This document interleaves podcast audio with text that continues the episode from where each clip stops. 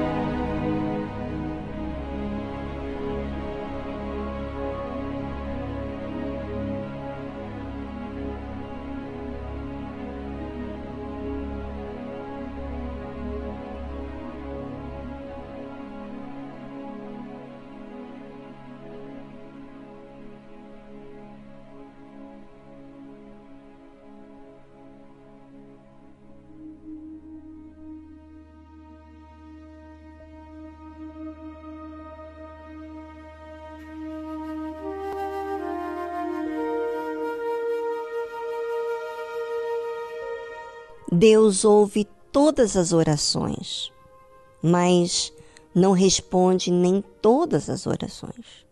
Tem tantos pedidos que eu já fiz a Deus, tem pedidos que Deus não me atendeu naquele momento, mas depois sim vê a resposta. Não só daquela necessidade em si, mas principalmente com ensinamentos para a vida eterna. Ou seja, me deu pão que me deu vida, me ensinou, me orientou. Tem outros pedidos que já fiz também que na verdade não era algo que me convinha receber, porque era algo que eu precisava aprender primeiro, antes mesmo de receber. Existem pedidos a Deus que eu já fiz e que ele ainda não me respondeu porque ao tempo de Deus virá a resposta, para justamente trabalhar na minha perseverança e não na minha incredulidade. Obviamente que isso depende de cada um de nós, em esperar ou não. Observe o que diz a palavra de Deus. De onde vêm as guerras e pelejas entre vós? Pense, de onde? Porventura não vem disto a saber dos vossos deleites, que nos vossos membros guerreiam? Cobiçais e nada tendes. Matais e sois invejosos e nada podeis alcançar. Combateis e guerreais e nada tendes, porque não pedis. Observe que, muitas vezes, o pedido em si da pessoa vem por causa de um egoísmo, de um deleite. E se você perceber que, às vezes, esse deleite, esse egoísmo, esse desejo, é o que tanto você tem tido conflitos dentro de você. E a Bíblia entra em detalhes, como cobiça, você cobiçar e não ter. Matar, como assim matar? Matar porque algumas pessoas que fazem. Eu vou dar um exemplo bem certeiro que acontece nos dias atuais. Muitas pessoas têm problemas na vida sentimental e o que, que ela faz, o que, que ele faz? Sabe? Condena todas as pessoas, desconfia das pessoas devido a uma decepção amorosa e também essa pessoa não permite, não aceita participar da terapia do amor. Sabe por quê? Porque existe um orgulho em assumir que precisa ir na terapia do amor para buscar ajuda. Então, a forma dela ou dele agir é matando os seus sonhos, evitando de resolvê-los. Cobiça, não tem, mata e sois invejosos e nada podeis alcançar. Ou seja, gostaria do que os outros têm e não pode alcançar nada.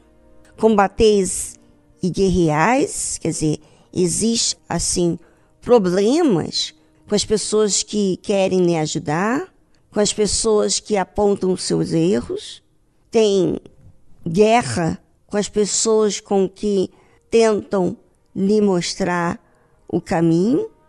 E por quê? Porque ela ou ele não aceita sujeitar-se àquele caminho. E nada tendes, porque não pedis. E é verdade, há pessoas que nem fazem orações, nem oram a Deus, nem clamam, porque ficaram desacreditados. E eu que peço? A Bíblia fala: pedis e não recebeis, porque pedis mal, para o gastardes em vossos deleites.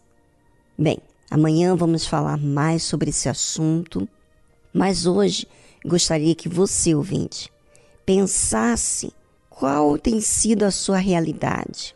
Você tem falado com Deus?